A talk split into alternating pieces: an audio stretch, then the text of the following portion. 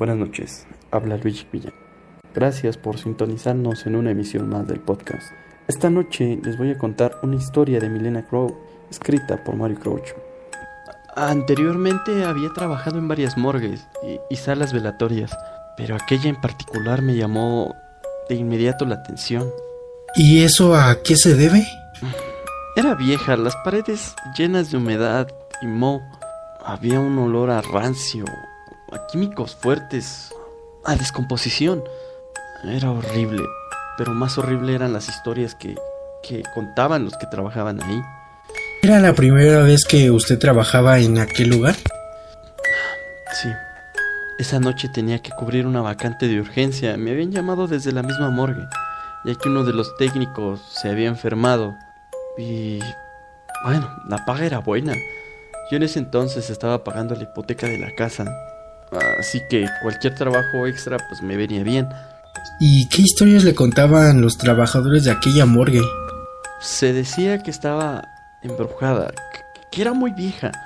Vaya, se hablaba de un famoso caso de una chica que supuestamente había estado poseída por un demonio.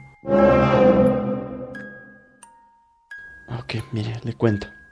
La chica murió en su casa y le hicieron la autopsia en la misma morgue. Mientras los técnicos la abrían y le extraían los líquidos con las bombas inyectoras, pasaron muchas cosas. La, las luces se apagaban. El cadáver se movía en extraños ritos post-mortem. Incluso dicen que abrió los ojos y, y soltó una, una su sustancia viscosa y negra por la boca. Los forenses pasaron una noche terrible y uno de ellos al día siguiente renunció y jamás se le volvió a ver. Desde entonces se decía que por los pasillos de la morgue se podía ver a la chica vestida con camisón como el día en que murió, con el torso todo abierto y haciendo ruidos extraños con la boca. Dicen que, a las 3 de la mañana dicen que es la hora del diablo. Entiendo, pero ¿eso le contaban sus colegas aquella noche? Sí, fue una de las primeras cosas que me dijeron. Que no tuviera miedo, que quizás iba a pasar esas cosas esa noche, pero que nada me iba a hacer daño a menos que mi mente lo permitiera. ¿Y usted qué pensó? Bueno, al principio pensé que me estaban tomando el pelo, que me estaban haciendo las típicas bromas que le hacen a las novatas, pero luego vi las caras de seriedad y empecé a asustarme un poco. Llegaron las 10 de la noche y muchos de los técnicos que trabajaban ahí se fueron porque su turno había terminado. Solo quedábamos tres. Un chico de mi edad, muy joven y asustado, y una mujer más experimentada que nos supervisaba y nos decía qué hacer. Se llamaba Sandra López. Éramos la guardia nocturna y había mucho trabajo esa noche. ¿Y cuándo exactamente comenzaron los sucesos extraños? Fue desde el primer descanso, a eso de la una y media, como de la madrugada. Habíamos terminado mi compañero y yo con los primeros cuerpos. A mí había tocado un anciano y a mi compañero un niño que se había ahogado en un lago. El chico tenía la piel azul y el anciano había sido encontrado muerto en su casa luego de una semana, así que imaginarán el olor que había ahí. Debíamos trabajar con barbajíos. Una vez concluido el trabajo, nos fuimos a la sala posterior y nos tomamos un café de la máquina para tomarnos un respiro. Yo veía a mi colega algo tembloroso, así que le pregunté qué pasaba. Y luego de algunas dudas, mi compañera me contó algo que le puso los pelos de punta. Dijo que mientras trabajaba en las cavidades nasales, creía haber visto que los labios del niño se estiraban en una especie de sonrisa siniestra. Eso me dio un escalofrío, ya que mientras yo trabajaba sobre el cuerpo del anciano, creía haber visto por el rabillo del ojo que el hombre hacía lo mismo. ¿Y qué hizo usted al respecto? Lo que hago siempre que me encuentro con algo que no puedo entender, pensar en otra cosa. Miré a mi alrededor, vi que la morgue estaba muy quieta y pregunté a mi compañero si había visto a Sandra, la supervisora. Mi compañero se llamaba Carlos. Alzó la cabeza extrañado y me dijo que no la veía desde hace rato. Terminamos el café y comenzamos a buscarla, ya que su desaparición en medio del trabajo no era normal. Lo buscamos en las otras salas y en los pasillos. Incluso mi compañero propuso bajar al sótano, pero yo me rehusé. Sandra no estaba por ningún lado. Era como si lo hubiese tragado la tierra. Luego de dos minutos más de buscarla, decidimos regresar al trabajo, ya que había mucho por hacer. ¿A qué hora fue eso? Yo estaba tranquila, sabía que estaba pasando cosas raras en ese lugar, pero de todas maneras decidí concentrarme de nuevo en el cadáver. Era una anciana de 70 y- de 74 años, que según el historial se había suicidado luego de una larga enfermedad. Al cabo de un rato estaba enfrascada en el trabajo y de cierta forma había conseguido olvidarlo de la extraña desaparición de Sandra. Estaba extrayendo el líquido de los pulmones cuando las luces del techo empezaron a fallar. Miré de inmediato a mi compañero, que había estado encargándose de, del hombre de unos 40 años, pero no lo encontré. Yo había estado tan concentrado en mi trabajo que no lo había visto irse. Mi compañero había dejado el cadáver cubierto por una sábana como si yo hubiese terminado el trabajo, aunque claro, era imposible porque hacía menos de media hora que habíamos comenzado. ¿Carlos? Pregunté, pero nadie respondió. Pensé que quizás se había ido al baño. La sala de la morgue estaba en un silencio que ponía los pelos de punta. En ese entonces las luces fallaron de nuevo y terminaron por apagarse. Quedé en la completa oscuridad. Y ahí... Algo que, que pasó, algo que...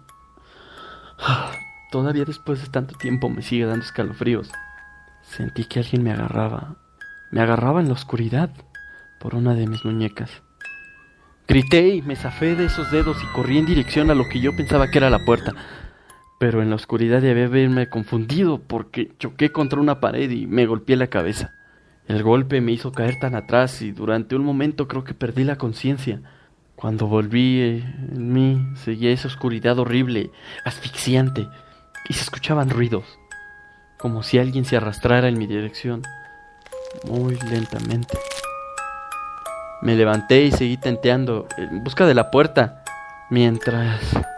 Bueno, mi espalda, mi espalda, ese ruido deslizante se acercaba cada vez más. Finalmente encontré el picaporte y salí de la sala de autopsias. Cerré la puerta detrás de mí y corrí ciegas por el pasillo.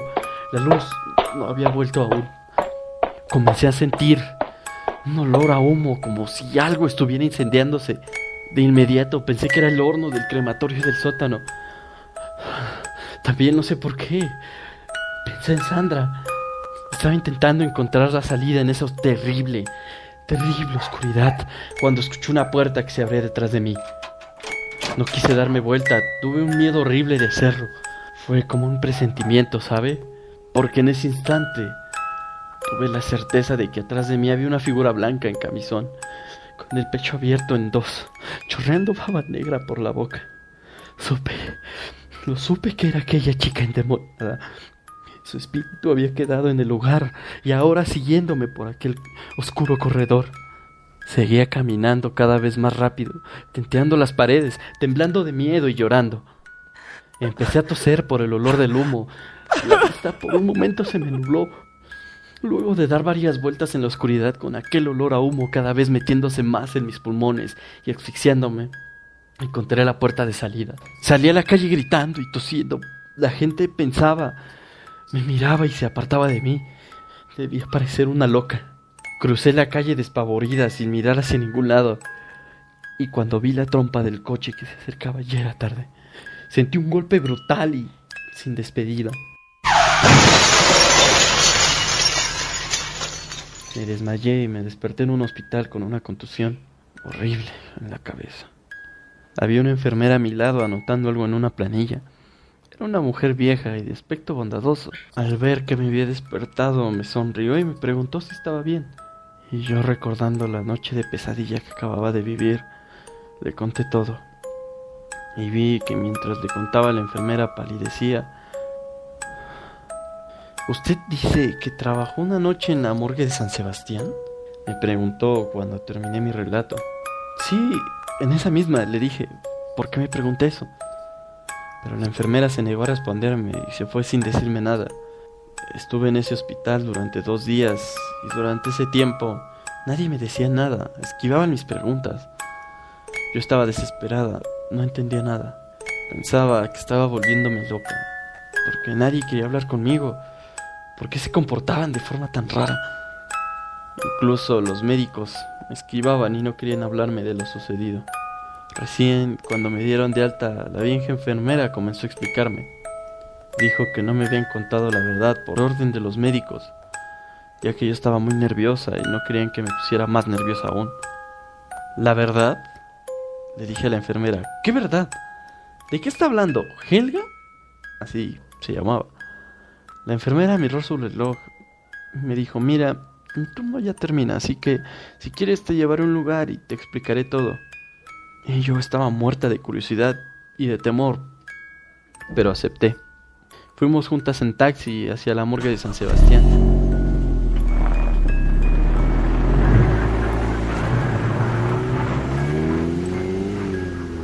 Al llegar bajamos del taxi y me quedé paralizada al ver lo que mis ojos veían, porque el edificio de la morgue no era el sitio que yo recordaba. Su fachada estaba incendiada y las puertas y ventanas estaban clausuradas con madera. Fue entonces que recordé el olor a humo. Dios mío, se ha incendiado. Le dije a Helga, por favor, dime que no fue culpa mía. Pero estaba muy asustada. Y Helga negó con la cabeza y me sujetó del brazo para calmarme. No es culpa tuya, para nada. Sencillamente porque esta morgue está abandonada desde hace muchos años. De no haber sido por Helga que me sostenía, habría caído al suelo. No puede ser. Yo estuve en ese lugar noches atrás. El lugar funcionaba perfectamente. Había un montón de técnicos trabajando. La enfermera me miró con compasión. Mi niña, has pasado los días más terribles. Lo siento mucho por ti, pero es algo común. Cada tanto la gente tiene visiones sobre esta morgue y puede ver las mismas cosas que tú has visto. ¿Quieres entrar para verlo con tus propios ojos? Le dije que sí. Ya me resultaba imposible de creer. Pero no podemos entrar al edificio. Está clausurado. Le dije, y sin decir palabra la enfermera me condujo a un callejón y me hizo entrar por una ventana lateral. Cuando era chica, jugábamos mucho en este lugar. Conozco cada uno de sus recovencos. Entramos y la onda de sensación, de conmoción que sentí es indescriptible. La morgue en perfecto parecía abandonada desde hacía 30 años, por lo menos.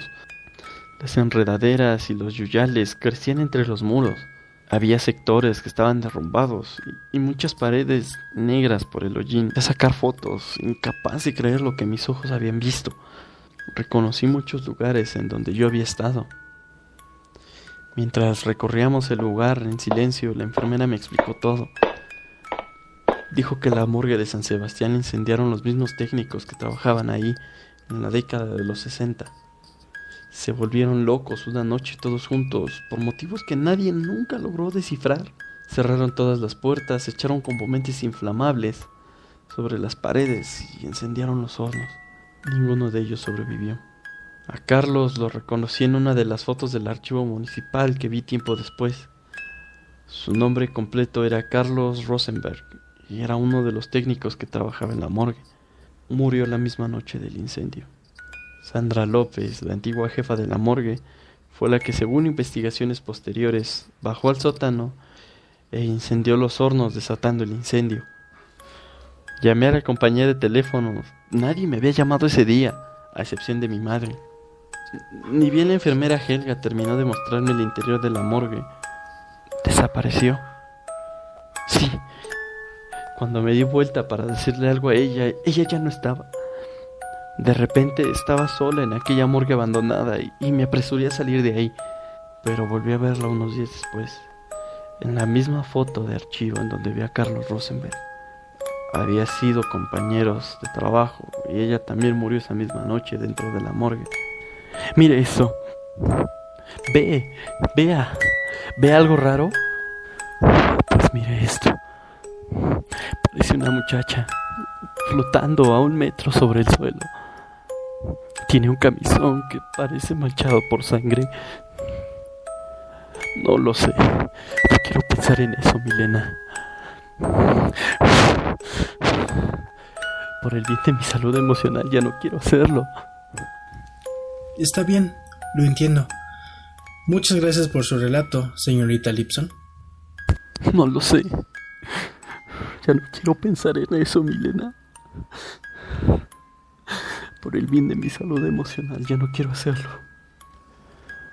La chica supuestamente endemoniada que se menciona en el relato realmente existió y es una leyenda en los pueblos de, del interior de Argentina, entre ríos y Argentina. Se dice que en la década de los 60 una joven que asistía a la escuela secundaria comenzó a comportarse de forma extraña. Se negaba a comer, tenía pertuberancias en el rostro cambiaban de forma y salía en las fotos con los ojos negros. Los médicos no supieron diagnosticarla, por lo que sus padres la llevaron a un sacerdote que le practicó un ritual de exorcismo durante siete días y siete noches. Aunque al final el cuerpo de la chica no resistió y murió de un paro cardíaco. Llevaron el cuerpo a la morgue municipal para practicarle una autopsia, pero muchos técnicos se negaron a trabajar con ella. Decían que la chica abría los ojos y su rostro por momentos parecía el de un demonio. Fue enterrada en el cementerio y su tumba es aún el día de hoy, visitada por extrañas y oscuras sectas que le dejan velas negras y ofrendas sobre la lápida. Aunque esto ya es otra historia.